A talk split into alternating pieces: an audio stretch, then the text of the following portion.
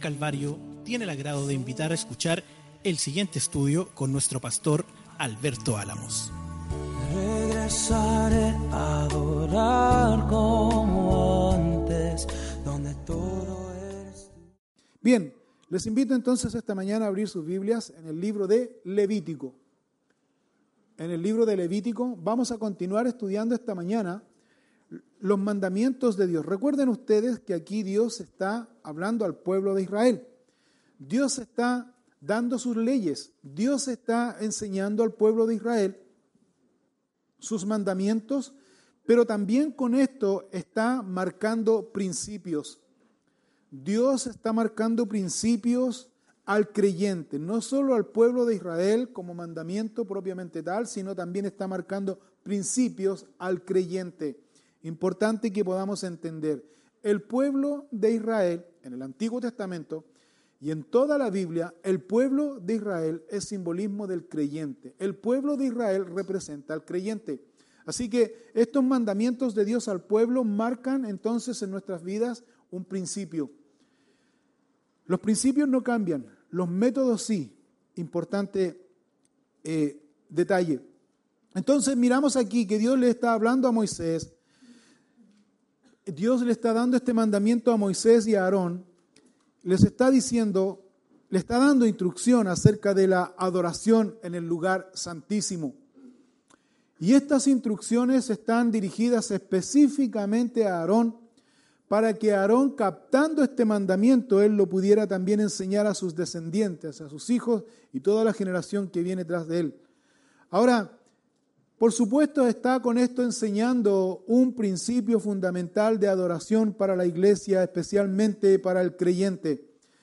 Lo primero que Dios enseña a Aarón es que Aarón no podía entrar a cualquier hora ni en cualquier momento al lugar santísimo porque si no iba a correr la misma suerte que sus dos hijos. Lo otro también que Aarón no podía ofrecer a Dios incienso que él no había mandado porque si no también iba a morir como sus hijos. Y otra cosa importante que nosotros miramos también aquí en estos versículos de Levíticos 16, que son los primeros versículos que ya lo vimos la semana pasada, debía entrar Aarón en el momento que Dios le indicaba porque en ese lugar se manifestaba la presencia de Dios, se manifestaba su presencia. Ahora, cuando Aarón entraba a ese lugar, Aarón debía entrar al santuario, pero debía llevar consigo un becerro para su propia expiación.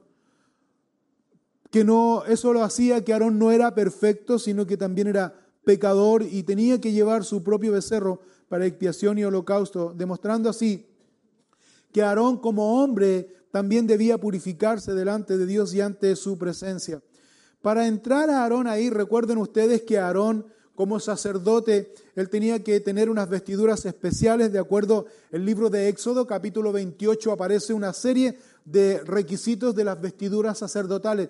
Y Aarón usaba esas vestiduras sacerdotales, pero aquí Aarón, al entrar en, la, en el lugar santísimo, Aarón debía despojarse de estas vestiduras sacerdotales y vestirse con vestiduras de lino. El lino simboliza la humanidad, el lino simboliza la imperfección del hombre, pero también como el sacerdote simboliza a nuestro Señor Jesucristo, cuando Aarón se despoja sus vestiduras sacerdotales, eso simboliza a nuestro Señor Jesucristo, quien se despojó de su gloria, habitó entre los hombres, se hizo hombre entre nosotros, estuvo entre nosotros, siendo humilde. Y eso es lo que simboliza las vestiduras de lino del sacerdote cuando él entraba en el lugar santísimo humanidad, eh, humildad, representando a nuestro Señor Jesucristo que se despojó a sí mismo de su gloria y luego fue humilde y fue obediente, dice Pablo a los Filipenses capítulo 2 versículo 5, que él fue obediente hasta la muerte y muerte de cruz. Entonces, nosotros vemos aquí que el sacerdote ofrecía esta expiación por los pecados del pueblo, declarando también al pueblo limpio, puro delante de Dios y sus pecados también olvidados. Recuerden que también hay una ceremonia ahí que se realizaba.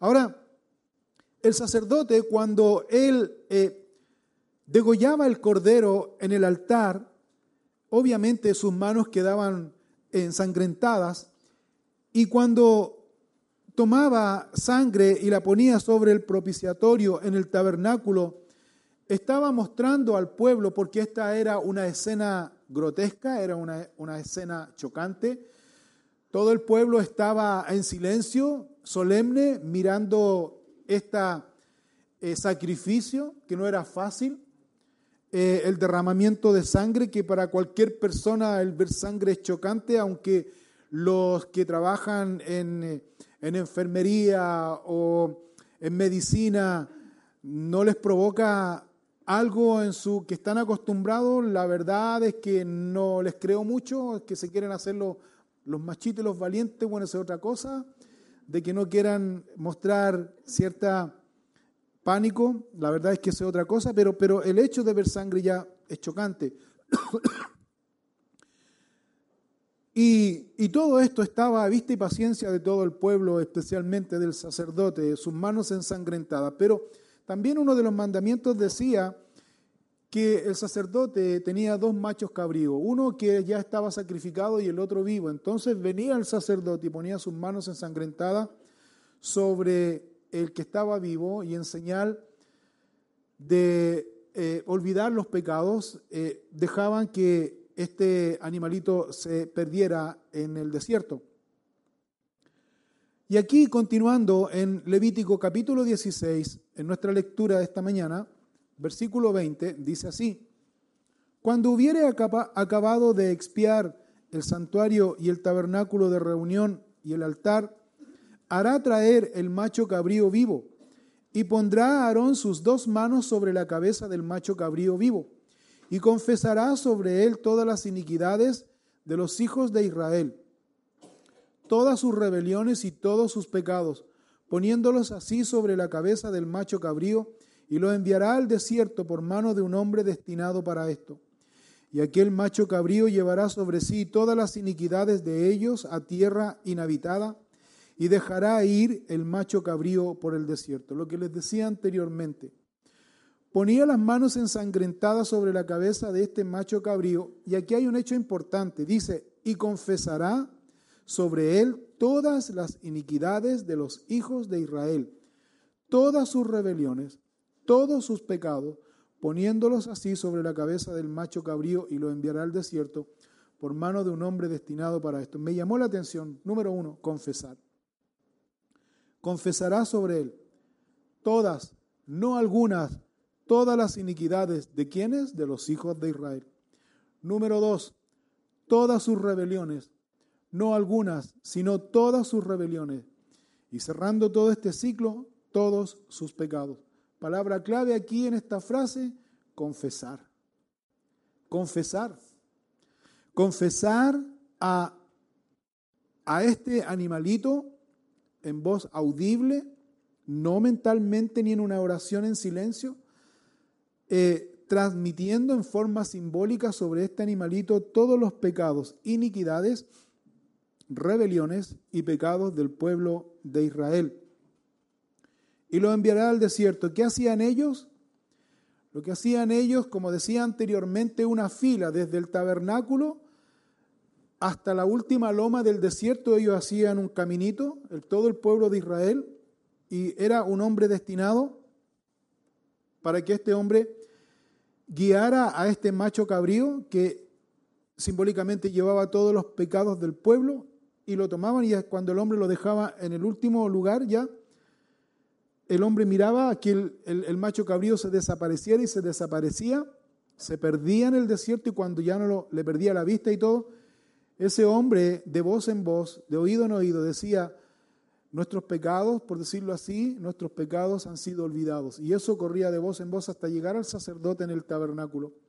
Y eso significa claramente, como ya dijimos, que Dios no solamente cubre el pecado del hombre, sino que Dios también se olvida, se olvida de nuestros pecados. Siempre y cuando nuestros pecados hayan sido confesados. Recuerden ustedes que este esta acción simboliza eh, a nuestro Señor Jesucristo, quien, como dice el libro de Isaías, en el capítulo 53 del libro de Isaías en relación a nuestro Señor Jesucristo, dice, ciertamente, dice, llevó Él nuestras enfermedades y sufrió nuestros dolores, y nosotros le tuvimos por azotado, por herido de Dios y abatido. Mas Él fue herido por nuestras rebeliones, molido por nuestros pecados. El castigo de nuestra paz fue sobre Él, y por su llaga fuimos nosotros curados. Todos nosotros nos descarriamos como ovejas, cada cual se apartó por su camino, mas Jehová cargó en Él el pecado de todos nosotros. ¿De quién cree usted que se está refiriendo aquí el profeta? De nuestro Señor Jesucristo, quien cargó sobre sus hombros todo nuestro pecado, todas nuestras rebeliones, como dice aquí el libro de Levítico, todas nuestras rebeliones, iniquidades y todos nuestros pecados confesados a Él. Él llevó sobre sus hombros y Él murió en la cruz del Calvario. La buena noticia, ¿dónde está la buena noticia de esta acción, de este hecho? La buena noticia la encontramos nosotros a través del Evangelio de Mateo, Marcos, Lucas, Juan, el libro de Hechos, las cartas pastorales, las cartas de Pablo a las diferentes iglesias, el libro de Apocalipsis. ¿A qué se refiere con buenas noticias? Según lo que dice Juan capítulo 1, versículo 1, el verbo dice, es Dios el verbo, nuestro Señor Jesucristo, habitó entre nosotros, se hizo hombre, habitó entre nosotros. El que dio la buena noticia, Juan el Bautista, cuando Juan el Bautista está bautizando en aguas para arrepentimiento de pecados, Juan el Bautista dice, he aquí el Cordero de Dios que quita el pecado del mundo, refiriéndose a quién? A nuestro Señor Jesucristo. Esa es la buena noticia. Las buenas nuevas entonces las encontramos a través del Evangelio de Marcos, Mateo, perdón, Mateo, Marcos, Lucas, Juan, a través de la historia de la iglesia, a través de las cartas pastorales y el libro de Apocalipsis. Ahí encontramos nosotros entonces las buenas noticias. Qué buenas noticias, que el Señor nos perdonó de todos nuestros pecados. Lo segundo es que el Señor se olvidó de nuestros pecados. Como dice el Salmo 103, 12, cuanto está lejos el oriente del occidente, hizo alejar de nosotros nuestras rebeliones. Como dice Juan entonces, Juan, primera de Juan, capítulo 1, versículo 3 y versículo 4. ¿Qué dice primera de Juan 1, 3 y 4? Lo que hemos visto, lo que hemos oído, eso os anunciamos, para que también vosotros tengáis comunión con nosotros y nuestra comunión verdaderamente es con el Padre y con su Hijo Jesucristo. Estas cosas os escribimos para que vuestro gozo sea cumplido. Entonces la pregunta que resalta inmediatamente es, ¿Por qué todavía estamos anclados a este mundo? ¿Por qué todavía tenemos carnalidades? ¿Por qué todavía tenemos y afloran en nosotros el fruto de la carne? ¿Por qué todavía nosotros estamos llenos de hipocresía, llenos de envidia? ¿Por qué todavía nosotros estamos condenando, juzgando, pisoteando a aquel que está débil en la fe? ¿Por qué todavía nuestra fe está, como decimos, débil? Quizás será porque ¿No hemos confesado nuestros pecados al Señor? O si hemos confesado nuestros pecados al Señor, no hemos creído en Él a tal punto de que Él nos perdonó de todos nuestros pecados. ¿A qué me refiero con esto? A que, exponiéndolo desde este punto de vista, cuando uno va a tener una entrevista con el psicólogo, uno se sienta en el escritorio del psicólogo y el psicólogo le hace una serie de preguntas, ¿cierto?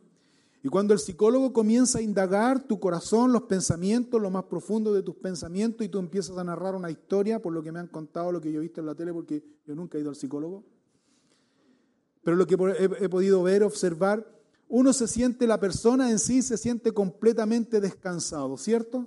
Como que un peso salió de él, pero sale de ahí, aparte de pagar la consulta, que no es barata, pero ese es otro tema sale de ahí y vuelve a tener los mismos problemas, las mismas dificultades, las mismas situaciones. Hay muchos de nosotros que vemos a nuestro Señor Jesucristo como el psicólogo. Y la cita que tenemos con el Señor Jesucristo como nuestro psicólogo muchas veces la hacemos aquí en este lugar, en este edificio, en esta iglesia o en otro lugar donde se congregue, no sé. ¿Por qué les digo esto? Porque salimos de aquí y salimos los mismos pecadores, los mismos problemas, las mismas dificultades, las mismas cargas, es decir, no hay cambios radicales en nuestras vidas. ¿Por qué? Por una razón simple. No es porque no hayamos confesado, si confesamos, el punto es que no queremos que Dios nos cambie, porque no dejamos que Dios nos cambie, no dejamos que su Espíritu Santo trate nuestra vida, nuestro corazón, no hay fruto. En la mañana hacíamos un ejercicio muy, muy básico, muy personal, que la verdad es que me sorprendió. Yo les preguntaba a los maestros de niños, a los que hacen clases de niños, ¿en qué ves tú frutos vivos, evidentes en los niños? Y muchos de ellos dijeron en sus caracteres, en su forma, hay cambios. ¿Y qué significa eso? Significa que están entonces conociendo de Dios, conociendo a Dios. Y en eso, déjeme decirles, si hacemos un análisis en este hoy día, podemos ver que los niños a los adultos nos llevan mucha ventaja. Porque los niños logran entender la palabra de Dios y, el Señor comienza a tratar ellos en su vida y hay cambios en su carácter, en su conducta. No así en los adultos. No así en los adultos. Por esa razón debemos nosotros mirar y ver. He confesado y por eso yo anoté claramente esta palabra clave cuando dice Levítico 16, 21, tomando el ejercicio de Aarón. Aarón pondrá sus dos manos sobre la cabeza del macho cabrío vivo y confesará sobre él. La palabra confesará sobre él implica no solo hablar, sino creer, confiar en lo que Dios me dijo, que ese animalito iba a expiar mis pecados y se iba a olvidar de mis pecados, un símbolo, yo lo creo y así fue y así debe ser. Pues en Cristo Jesús, cuando Juan el Bautista dice, he aquí el Cordero de Dios que no solo va a cubrir el pecado, sino va a quitar el pecado del mundo y no solo va a quitar el pecado del mundo, sino que lo va a olvidar. ¿Qué efecto tienen esas palabras, esa promesa en su vida? ¿Qué efecto tienen esas palabras? ¿Qué le provoca a usted al confesar los pecados a Dios y vivir una vida conforme le agrade a Él? ¿Sabes cuál es la evidencia? Y en esto quiero dejarlos pensando y reflexionando. ¿Sabes cuál es la evidencia de un verdadero creyente que sí ha sido perdonado y limpiado de todos sus pecados en Cristo Jesús, confesándole, confesando los pecados y creyendo en Él, ¿sabes cuál es la evidencia? Simple. La evidencia es que ese creyente no solo está en paz con Dios, sino que vive la paz de Dios. Y la paz de Dios en su vida no depende de las circunstancias que te rodean, vive siempre con gozo. Si no, le voy a dar un argumento. Si no, vea usted la vida del apóstol Pablo. Los días miércoles estamos estudiando la vida del apóstol Pablo en cuando Pablo escribe su carta a los filipenses y Pablo está en la cárcel, en condiciones muy adversas, terribles y contrarias, peores condiciones en las que tú y yo muchas veces nos encontramos. Pero el gozo del apóstol Pablo nunca decayó. De hecho, las últimas palabras del apóstol Pablo fueron estas. He peleado, ¿qué dijo? He acabado. ¿Y qué más dijo? He guardado la fe he guardado la fe. ¿Estás tú guardando la fe? ¿Sabes lo que dijo Jesús? Juan capítulo 15, versículo 5. Yo soy la vida y vosotros los pámpanos. Si tú permaneces en mí, yo permanezco en ti, va a haber un fruto. Si tú, porque separado de mí, ¿qué dijo Jesús? Nada podéis hacer. ¿Qué dijo el apóstol Pablo? He guardado, ¿qué dijo? La fe. ¿Estás tú guardando la fe? ¿Estás tú conservando la fe? Para conservar la fe, ¿qué debemos hacer? Jesús nos da la explicación. Debo tener una relación personal con mi Señor Jesucristo. Y cuando yo tengo mi relación personal con mi Señor Jesucristo, puedo decir lo que dice Juan aquí. ¿Qué dijo Juan aquí? Lo que hemos visto, lo que hemos oído, eso os anunciamos. ¿A qué persona tú le compartiste esta semana de Cristo Jesús? ¿A qué persona tú le has compartido esta semana? ¿A qué familia? ¿A qué primo, familia cercana tú le has compartido de Cristo Jesús? Ese es un desafío, un desafío para nosotros. Si realmente hemos vivido esta experiencia personal con nuestro Señor Jesucristo, porque estamos viviendo en tiempos, no me estoy saliendo del punto, pero estamos viviendo en tiempos en donde la enseñanza de la palabra de Dios escasea, ¿sabías tú? La gente se está muriendo de sed, pero no de sed espiritual. Miremos por un momento, aunque no está en mi apunte, pero solo quiero confirmar y argumentar lo que estoy diciendo. En Amós capítulo 8, por favor, si busca conmigo.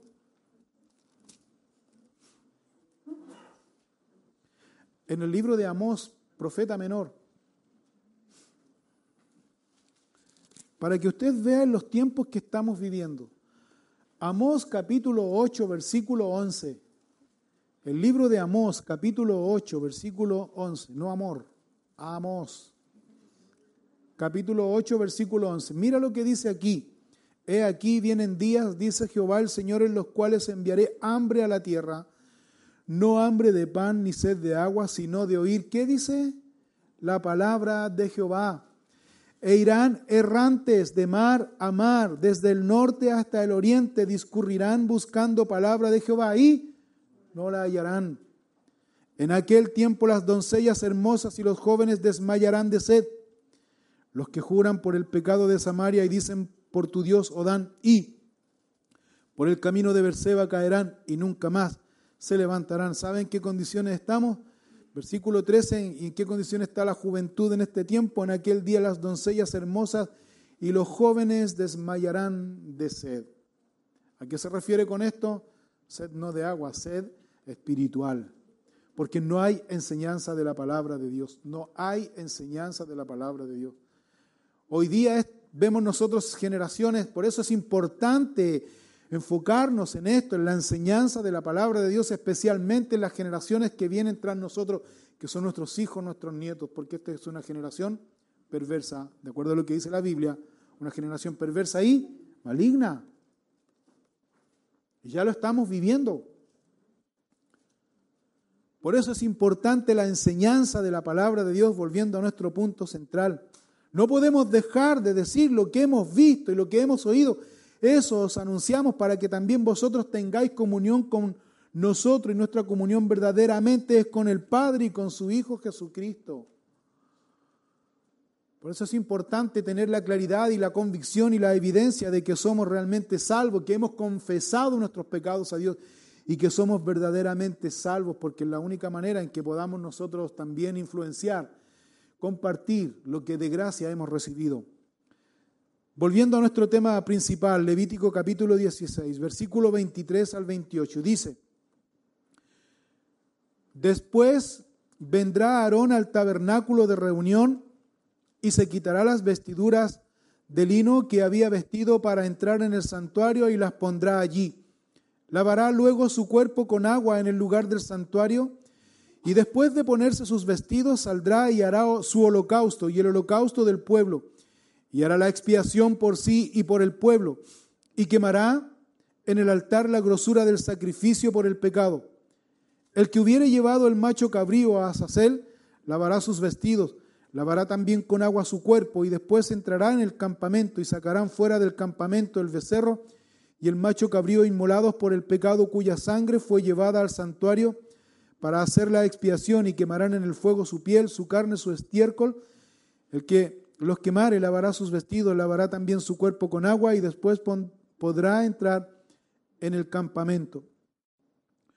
Después de liberar entonces a este macho cabrío llamado Azazel, el sumo sacerdote, quien liberaba y hacía toda esta ceremonia, él después tenía que volver y lavarse con agua, dice, después de esta, de esta ceremonia, dice, de este rito.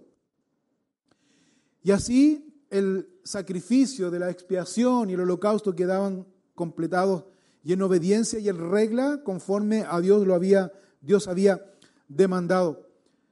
Pero el sacerdote también quitaba, dice, sus vestiduras de lino, se bañaba, dice, y se ponía nuevamente sus vestiduras oficiales según Éxodo capítulo 28. ¿Qué simboliza eso? Primero, recuerden, el sacerdote simboliza o representa a nuestro Señor Jesucristo quien al comienzo de este rito se sacó sus vestiduras, despojándose de su gloria, siendo humilde, siendo hombre, siendo humilde y obediente hasta la muerte y muerte de cruz. Termina eso, esa ceremonia, se lava con agua, se pone nuevamente sus vestiduras, sus ropajes sacerdotales de acuerdo a Éxodo 28, simbolizando así que nuestro Señor Jesucristo, después de su muerte en la cruz del Calvario, al tercer día Él resucitó. Al tercer día Él resucitó, volviendo nuevamente a la gloria de Dios Padre. Pero ojo con esto, desde que el Señor Jesucristo resucitó al tercer día, cuando fueron las mujeres temprano en la mañana y vieron la piedra removida, y el cuerpo del Señor Jesucristo no estaba ahí.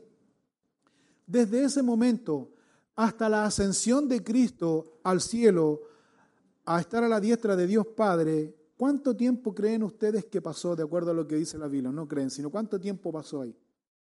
¿Cuánto? ¿Cuántos días? ¿Cuántos días? Desde que Él resucitó hasta que Él fue al cielo. ¿Cuántos días? Lo dice la Biblia. 40 días. 40 días. 40 días, ¿sí o no? ¿Y dónde sale eso? ¿Acaso usted estuvo ahí contando los días? En su carta del apóstol Pablo a a la iglesia de los Corintios. ¿Se acuerdan? A la iglesia de los Corintios. Él dice que estuvo 40 días con ellos. Se apareció a Cefa, a muchos hermanos, se, apareció a 500 hermanos a. ¿Se acuerdan? Jesús. Pero durante esos 40 días, el Señor, ¿qué se quedó haciendo durante esos 40 días? Diciendo, aquí estoy, Señor Jesús, tienes una presentación en otro lado. Y ya aparecía, aquí estoy, Señor Jesús, hay un contrato para que tú te aparezcas Acá. Durante esos 40 días, ese periodo de 40 días, como dice muy bien el apóstol Pablo, el Señor Jesucristo se apareció a más de 500 hermanos a la vez. Unos ya duermen y otros están vivos entre nosotros. Primera cosa, se apareció. Una evidencia de que el Señor Jesucristo se apareció a los discípulos no es solamente para mí la más representativa y la que representa en lo personal un hecho maravilloso en la aparición de mi Señor Jesucristo es cuando el Señor Jesucristo apareció a los dos discípulos que iban camino a Emaús. ¿Te acuerdas de esa historia? No cuando el Señor apareció a los doce, porque ahí todos quedaron sorprendidos que el Señor apareció a los doce y faltaba uno que no creía en él. ¿Quién era? Tomás. ¿Se acuerdan? Pero para mí en lo personal, la aparición a los dos discípulos que iban de camino a Emaús. ¿Por qué? Porque Jerusalén estaba acá y Emaús estaba acá abajo. Descendían, dice, a Emaús, dos de sus discípulos. Estos dos discípulos que venían camino de Jerusalén a Emaús venían desanimados y venían recordando lo que el maestro había hecho en vida por ellos pero llegaban a la siguiente conclusión que el maestro había muerto. Y en este recuerdo que ellos estaban haciendo de todas las cosas y maravillas que Jesús había hecho mientras estaba en vida con ellos, y que ellos habían sido testigos oculares y habían visto los milagros del Señor, pero el Señor se murió, según su percepción, sin ellos darse cuenta se aparece este extranjero, ¿sí o no? Que los acompaña. Y comienzan a hablar y el Señor les dice, ¿y de qué están hablando? ¿Qué pasa? ¿Qué tanto llegan ahí. No, es que no saben lo que pasó, en qué planeta vive y le, comienzan le empiezan a explicar, ¿cierto? Y el Señor Jesucristo le empieza a preguntar, y el Señor Jesucristo a la vez le empieza a decir, pero no saben, no saben ustedes que desde la Escritura, los escritos de Moisés, los escritos de los profetas y los salmos hablaban acerca de la venida del Señor Jesucristo, etcétera, etcétera, y la conversación se tornó un poco animosa. Pero el Señor Jesucristo en esa escena a estos dos discípulos de Maús probó sus corazones. ¿En qué sentido? En que el Señor Jesucristo llegaron a su punto y los discípulos de Maús le dicen, Señor, hasta aquí llegamos. Y el Señor le dice, bueno, yo sigo mi camino. Pero Señor, le dicen los discípulos de Maús, despertando en ellos la curiosidad y el deseo y el entusiasmo de que este extranjero sus palabras estaban provocando en ellos ánimo, fortaleza, ¿sí o no? ¿Me va siguiendo la historia? Porque algunos me están mirando, no sé si tienen sueño, usted me no, pero será, no será, parece que no, yo no le he leído nunca. No, sí sale, sí sale, sí sale eso. Y el Señor les habla y el Señor les dice, hasta que estos hombres de su propia voluntad, ¿qué le dicen? Pero maestro, dicen, ¿por qué no te quedas una noche con nosotros, cierto? Y el Señor accedió, se quedó con ellos. Y el Señor comenzó a seguir explicándoles lo que de él hablaban las escrituras. Al momento en que el Señor parte el pan, se dan cuenta que era quién? El Maestro resucitado, ¿cierto? Cuando ellos se dieron cuenta que era el Maestro resucitado, el mismo Señor Jesucristo, ¿qué pasó con ellos? ¿Se quedaron nuevamente en el recuerdo? ¿Qué pasó con ellos? ¿Qué dice Lucas? Porque Lucas fue quien escribió. Se volvieron. ¿Dónde se volvieron? Se volvieron a Jerusalén. No sabemos más de ellos, pero se supone que ellos murieron de manera martirizada. ¿Cuál es el mensaje? Muy simple, hermano. Que nuestro Señor Jesucristo, y desde el Antiguo Testamento, específicamente del libro de Levítico, del Antiguo Testamento, nos viene hablando del Salvador, del Mesías, del Verbo que habitó entre nosotros, que fue obediente hasta la muerte y muerte de cruz, que fue sepultado, que al tercer día resucitó, que pasó 40 días, se apareció a muchos hermanos, entre ellos a los que iban camino de Maús. ¿Y por qué para mí en lo personal estos discípulos de camino de Maús me representan? Porque así como los discípulos de camino a Maús, muchos de nosotros vivimos de glorias pasadas. Me incluyo. Muchos de nosotros vivimos de situaciones pasadas. Es que el Señor fue maravilloso conmigo. Yo les debo decir, y yo creo que aquí hay muchos también que van a coincidir esto conmigo. Yo he sido he sido testigo de milagros del Señor, milagros, en donde yo he visto milagros del Señor antiguamente.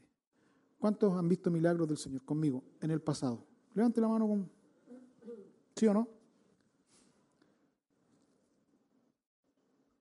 Y cuando tenemos oportunidad de hablar con un duro de servicio que no entiende, mencionamos estos milagros. Oye, ¿y cómo te explicáis que este hombre que estaba con cáncer, que estaba en esta situación. ¿Cómo te explicáis? Yo lo vi, yo lo vi, no tenía por dónde. Yo escuché al médico que dijo que este ya estaba listo, estaba pedido, que los gladiolos le estaban tirando el churro, ya estaba listo.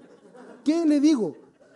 Y yo, yo, yo lo vi, yo lo vi a él, que el Señor lo, lo y ahora lo tenemos vivito y coleando. Y está predicando la palabra del Señor. ¿Cómo se, sí o no? Lo usamos.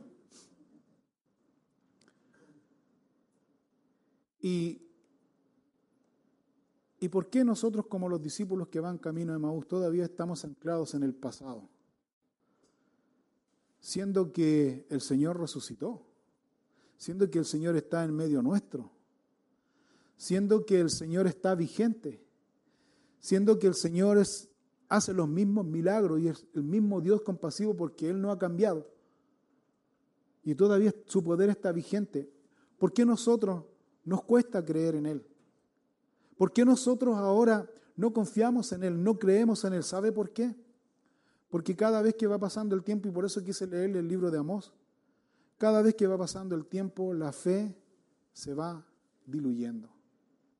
El mismo Señor Jesucristo dijo, cuando vuelva por segunda vez, dijo.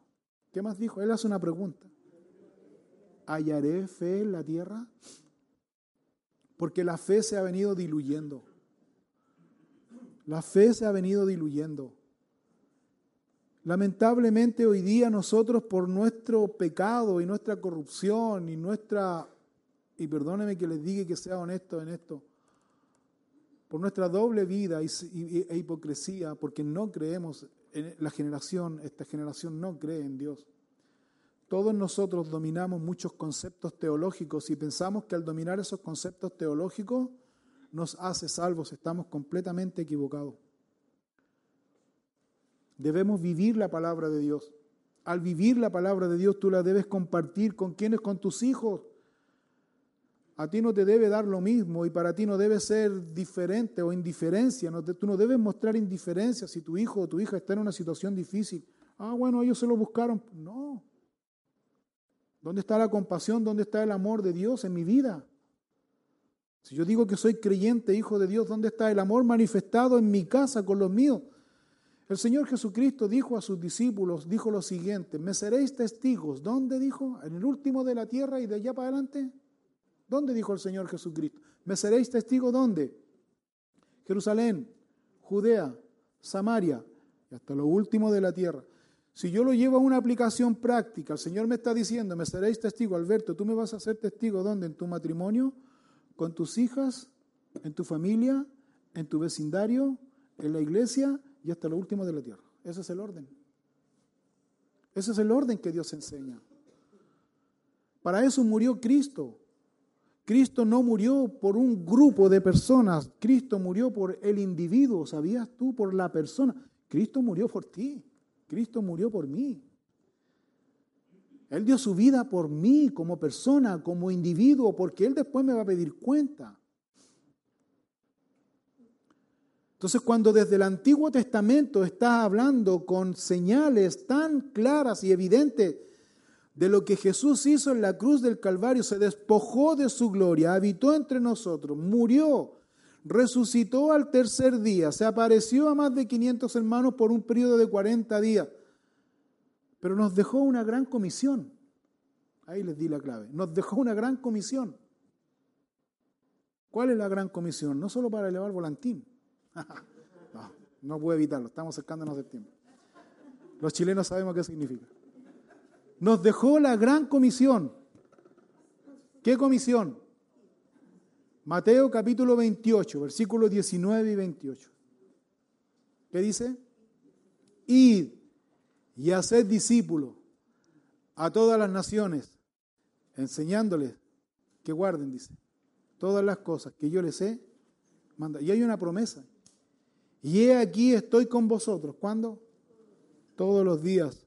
¿Por qué crees tú que el Señor da su cheque en blanco, da su seguridad? ¿Por qué te crees tú que el Señor dice, he aquí estoy con vosotros todos los días? ¿Por qué dice eso?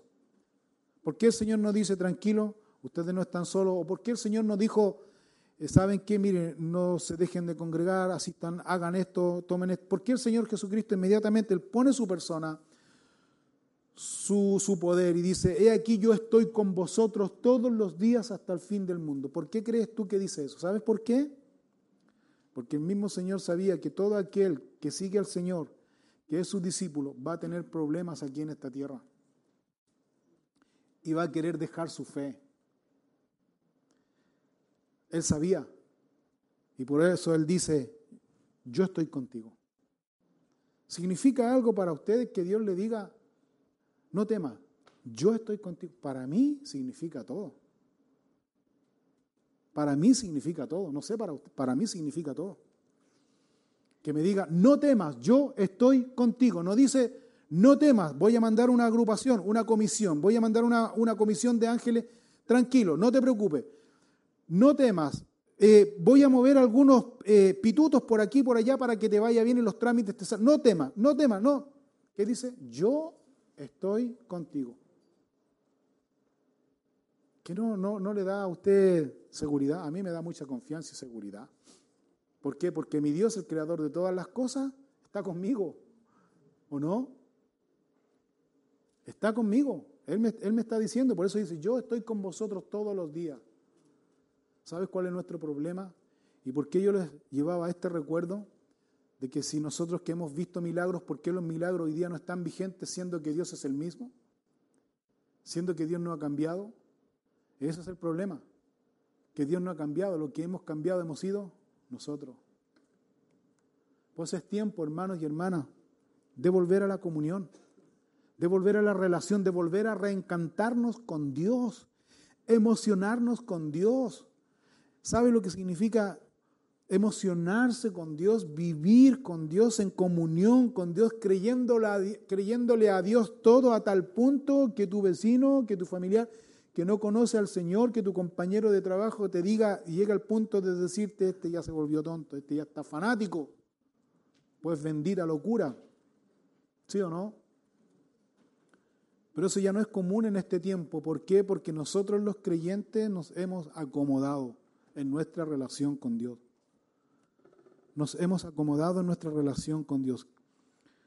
Este mandamiento que Dios da aquí al pueblo de Israel es un principio. Sigamos leyendo el final de este capítulo 16 de Levítico. Dice, y esto tendréis por estatuto perpetuo. En el mes séptimo a los diez días del mes afligiréis vuestras almas y ninguna obra haréis, ni el natural ni el extranjero que mora en vosotros porque en este día se hará expiación por vosotros y seréis limpios de todos vuestros pecados delante de Jehová. Día de reposo es para vosotros y afligiréis vuestras almas en estatuto perpetuo. Hará la expiación el sacerdote que fuere ungido y consagrado para ser sacerdote en lugar de su padre. Se vestirá las vestiduras de lino, las vestiduras sagradas, y hará la expiación por el santuario santo. Y el tabernáculo de reunión hará también expiación por el altar, por los sacerdotes y por todo el pueblo de la congregación. Y esto tendréis como estatuto perpetuo para hacer expiación una vez al año por todos los pecados de Israel. Y Moisés lo hizo como Jehová le mandó. Palabra clave, tendréis por estatuto perpetuo. Vas a obedecer y esto tendréis como estatuto perpetuo. Respuesta de Moisés y Moisés lo hizo como Jehová le mandó. Esto va a ser mandamiento perpetuo. ¿Lo entendió? Sí. Hágalo. No se salga ni a diestra ni a siniestra. Haga eso que Dios le dijo. ¿Qué me dijo Dios? Mantén comunión conmigo. Si yo tengo comunión contigo y tú conmigo, va a haber un fruto, porque separado de mí, nada podéis hacer. Manténgase en eso. No se salga de ahí. Manténgase en eso. Haga lo que hizo Moisés. Moisés lo hizo como Jehová le mandó. ¿Acaso Dios le está pidiendo a Moisés, Moisés, ¿qué piensas tú? Dame una sugerencia. Moisés, ¿qué opinas tú referente a estos mandamientos? Aarón, ¿qué opinas tú? A ver, quiero escucharlo. No, Señor, mandamiento perpetuo es. Como dice Isaías 8:20, si no mal recuerdo. A la ley y al testimonio, dice. Así dice Isaías 8:20. A la ley y al testimonio, dice. Si no dijere conforme a eso, es porque no le ha amanecido. Es decir, que si la persona busca otra alternativa, no, no creo que sea así, sabe que entonces haga lo que estime conveniente. Dios no le va a decir nada. Pero esto es mandamiento perpetuo, mantener esa comunión personal con Dios. Quiero leer solamente, y lo vamos a mirar con mayor detalle el próximo domingo, pero quiero saltarme inmediatamente y pasar al capítulo 17 del libro de Levítico, los primeros nueve versículos.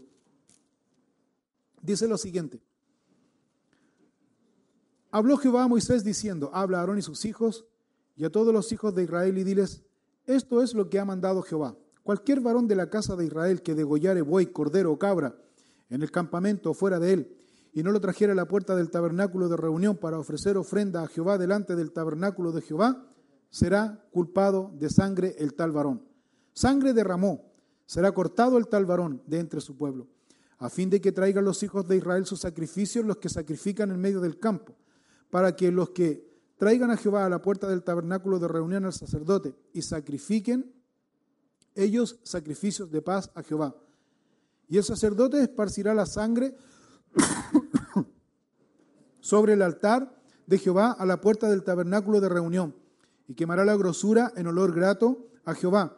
Y nunca más sacrificarán sus sacrificios a los demonios, tras de los cuales han fornicado, Tendrán esto por estatuto perpetuo por sus edades. Les dirás también, cualquier varón de la casa de Israel o de los extranjeros que moran entre vosotros, que ofreciera holocausto o sacrificio, y no lo trajera a la puerta del tabernáculo de reunión para hacerlo a Jehová, el tal varón será igualmente cortado de su pueblo. Aquí nosotros vemos, a través de esta ley, que el Señor solamente está cuidando al pueblo de Israel para no caer en la tentación de ofrecer sacrificios a los ídolos. Recuerden ustedes que cuando Dios sacó a Israel de Egipto, ¿cuánto tiempo estuvieron los israelitas esclavos en Egipto? 400 años.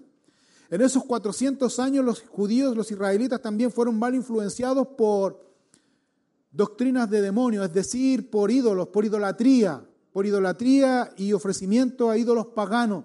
Salieron de ahí. Si bien es cierto, esto es un dicho para que usted entienda aquí el principio, Dios se demoró un día, un día en sacar a Israel de Egipto. Un día en sacar a Israel, mire bien, a Israel de Egipto. Pero se demoró 40 años en sacar a Egipto de la mente de Israel. ¿Entiende? Aquí es lo mismo. Por eso Dios está diciendo aquí, les está diciendo explícitamente, Cualquier varón de la casa de Israel que degollare buey, cordero o cabra en el campamento o fuera de él y no lo trae por rebelión, por opinión propia, por sugerencia, porque se las dio de encachado, porque quiere hacer lo que estima conveniente y no Dios, ese varón debe ser cortado, dice. Lo dice Dios. ¿Por qué? Porque Dios está cuidando a su pueblo de la influencia, de la idolatría, del paganismo. Y cuando Dios sacó a Israel de Egipto, el pueblo de Israel no salió solo el pueblo, la nación judía, los israelitas, los descendientes de Abraham, Isaac, Isaac y Jacob. No salieron solo ese grupo, también venían mezclados. Venían algunos egipcios, venían algunos presos de guerras con otras enseñanzas. Producto de esto, recuerde usted, ¿qué pasó? ¿Qué pasó con Aarón? ¿Qué pasó con el pueblo cuando Moisés fue a la primera vez a buscar las tablas de la ley por 40 días? ¿Qué estaba haciendo el pueblo abajo? ¿Estaba orando, esperando y ayunando porque Moisés bajara? ¿Qué había hecho el pueblo? Un becerro. ¿De dónde sacaron eso? De la influencia de un pequeño grupo. ¿Sí o no? De un pequeño grupo. Pues Dios en ese sentir está enseñando aquí al pueblo de Israel, cuidando al pueblo de Israel. Israel, para que entienda la figura, Israel le dice, su prioridad es Dios. Israel le dice Dios y le llama la atención. Número uno, Dios le estableció un tabernáculo, una tienda, de acuerdo a los mandamientos de Dios, que ya lo vimos en el libro de Éxodo. Número dos, Dios estableció un sacerdote, en ese sacerdote debía estar a obediencias y a mandamientos de Dios. Debía vestir y debía entrar las veces que Dios le dijera. Número tres, ese sacerdote debía ofrecer sacrificios a Dios en ese tabernáculo en donde Dios había dicho que se debía ofrecer. Por tanto, Dios dice, no hay razón que el hombre pueda ofrecer, pueda degollar un sacrificio afuera. ¿Para qué? ¿Cuál es la idea? ¿Cuál es el propósito? Dice Dios. ¿Y por qué dice Dios esto? Y están claro en esto porque Dios conoce el corazón influenciable del judío, del israelita. Dios lo conocía y por eso Dios descubre este posible pecado y dice en el versículo en el versículo 7 de Levítico 17, 7, y nunca más, fíjate cómo es, dice aquí, y nunca más sacrificarán sus sacrificios a los demonios tras de los cuales han fornicado, tendrán esto por estatuto perpetuo por sus edades. Me llamó la atención este versículo. ¿Por qué Dios dice nunca más? Cuando Dios dice nunca más, entonces es porque en algún minuto el pueblo de Israel sí llevaron, hicieron sacrificio fuera del tabernáculo, ¿no? ¿Qué piensa usted? Sí. ¿Y por qué a Israel le llamaba tanto esa, le llamaba tanto la atención en ofrecer el sacrificio a Dios no en el tabernáculo, sino fuera del tabernáculo? ¿Por qué razón? ¿Sabe por qué razón? Porque daban rienda suelta a sus carnalidades, daban rienda suelta a la perversión inmoral de tipo sexual, a la sensualidad. Ese era el atractivo si no era otro. No estaban ni ahí con los sacrificios a los ídolos, si lo que le llamaba la atención era la fiesta que hacían, el holgorio que hacían y en lo que terminaban. Les atraía. ¿De dónde aprendieron eso? De la cultura eh, egipcia. Pero Dios conocía muy bien sus corazones y Dios los descubre y Dios les dice, nunca más sacrificarán sus sacrificios a quienes? A los demonios. A los demonios. Ahora uno podría decir, ¿y eso qué tiene que ver con nosotros? Mucho. ¿Sabes por qué? Porque lo que Dios está llamando la atención aquí del pueblo de Israel es Israel. Yo soy Jehová tu Dios. A mí debes adorar. Eso es lo que dice los diez mandamientos. Adorarás al Señor tu Dios con todo tu corazón. Con todo, es decir, Israel, Dios es tu prioridad. Jesús tomando ese principio, Jesús escribe, o más bien eh, Mateo escribe en capítulo 6, versículo 33, más buscad primeramente el reino de Dios y su justicia y todo lo demás vendrá por añadidura. Pero también agrega algo ahí. Así que no os afanéis por el día de mañana, porque el día de mañana traerá su afán. Basta a cada día su propio mal. ¿Por qué ponemos la mente en otras cosas y no es lo que es y no en lo que es Dios? ¿Por qué no buscamos a Dios de todo nuestro corazón? Porque sabes qué? Hay un problema con nosotros, que es el mismo problema que tiene Israel, aquí mirando aquí, y la advertencia que Dios nos da, que algunos de nosotros nos gusta pecar, nos gusta el pecado. Somos seducidos y atraídos por el pecado no confesado que está en nuestro corazón. Hermanos y hermanas, si tú quieres realmente ver milagros de Dios en tu vida, si tú quieres ver la manifestación, el poder de Dios en tu vida, lo primero que tienes que hacer es hoy día confesar tus pecados y dejar, confesar tus pecados a Dios y dejar que el Espíritu Santo purifique tu mente, tu corazón y tu vida. Y buscar a Dios como prioridad y dejar de pecar. Así de simple. ¿Qué le dijo Jesús a la mujer que fue sorprendida en adulterio? Mujer le dijo, ni yo te condeno. ¿Pero qué más le dice? Vete y no peques más. No peques más. ¿Por qué entonces algunos de nosotros nos damos esas libertades de poder seguir pecando? Hermano, no caiga en el engaño que la iglesia en Roma, por eso Pablo escribió su carta a los romanos, no caiga en ese engaño. ¿Cuál fue el engaño? ¿Sabe cuál era el engaño? Que caía la iglesia en Roma. Se infiltró una falsa enseñanza en Roma que decía lo siguiente, y que pasa mucho en este tiempo. Decían, los judaizantes específicamente decían, ¿sabes qué? La gracia de Dios, mira, si nosotros seguimos pecando, eso es lo que decían, si nosotros seguimos pecando, decían, le hacemos un favor a Dios. ¿Cómo? Claro, porque le damos la oportunidad a Dios para que Él manifieste y derrame su gracia. Es lo mismo que está pasando hoy día. Pero ¿qué te importa? Sigamos pecando. Sigamos pecando. Total, Dios nos perdona. Y por eso Pablo escribe en su carta a los romanos y dice, ¿qué pues diremos a esto? ¿Seguiremos pecando para que la gracia sobreabunde? Dice. ¿Qué dice Pablo? Inspirado por el Espíritu Santo. En ninguna manera. El que está robando, ya no siga robando. El que está fornicando, ya no lo siga haciendo. El que está adulterando, no lo siga haciendo. Es pecado. Es pecado. Es pecado a los ojos de Dios. Es abominación a los ojos de Dios. Tal vez tú no estás pecando en el acto mismo. ¿Qué estás mirando? ¿Qué estás escuchando? ¿Con quién te estás rodeando? Dios dice esta mañana tajantemente al pueblo de Israel, si tú presentas tu sacrificio, no en el templo, en otro lado, ten cuidado, tú vas a ser cortado. Dios lo dice. Lea, lo vamos a mirar el próximo domingo en detalle. Pero le invito a que lea el capítulo 17 de Levítico. Dios le dice, si tú no ofreces tu sacrificio, le dice a Israel, ahí en el tabernáculo, lo ofreces en otro lado, chao. Buen chileno. Porque ¿para qué está el tabernáculo? ¿Para qué está el sacerdote? ¿Para qué están los utensilios? ¿Para qué está el día? ¿Para qué está esto? Y tú vas y lo haces en otro lado. Fuera. Es lo que Dios dice. ¿Por qué te acomodas? ¿Por qué estás buscando a Dios en otros lados? En otros lugares. Dios nos, nos pone este lugar para congregarnos, para recibir su palabra, para nutrirnos, para crecer, para desarrollarnos, para ser discipulados para ser enseñado. Quiero terminar con esto. Es muy importante alcanzar almas para Cristo.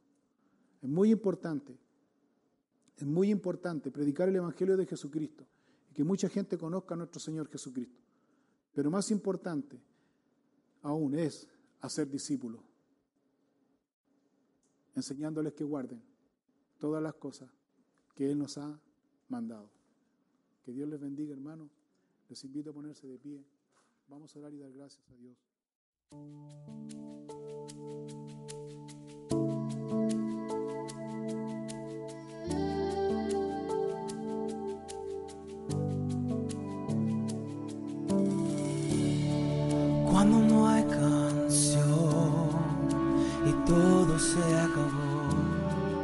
Vengo ante ti. Si necesitas oración, escríbenos a oración@capillafm.cl. Regresaré a adorar como antes, donde todo eres tú, donde todo eres tú,